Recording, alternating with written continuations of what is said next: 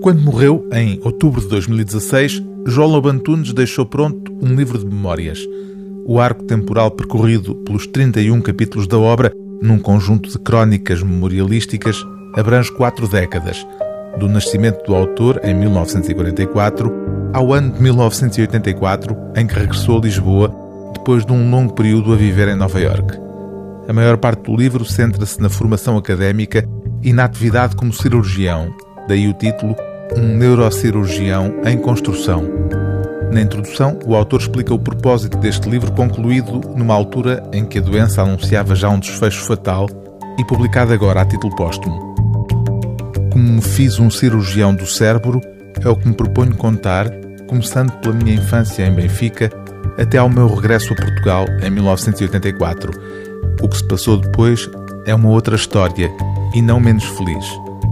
Dessa outra história, em que João Lobantunes ganhou um maior protagonismo público, nomeadamente como mandatário de duas candidaturas presidenciais, uma de Jorge Sampaio, a outra de Cavaco Silva, não há aqui naturalmente qualquer evocação. O que prevalece é o aspecto humano de um cientista sempre decidido a pôr-se à prova. Toda a vida pensei muito, escreve João Lobantunes, sobre um sentimento que o cirurgião guarda para si e sobre o qual raramente fala: o medo. Há no ato cirúrgico o levantar, ou seja, as manobras iniciais, como abrir o crânio, o voo, que é o ato em si, e o aterrar, que é o encerramento da ferida. Olhando para as imagens antes de uma intervenção, temos uma ideia aproximada da turbulência que nos fere, particularmente a dificuldade de controle da hemorragia, o que para nós é fundamental.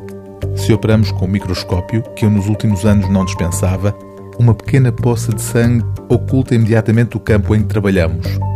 No final, regamos a ferida com soro e eu dizia sempre que só podíamos fechar se o soro voltasse límpido e próprio para beber com uma gota de whisky. Este era o aterrar sem solavancos.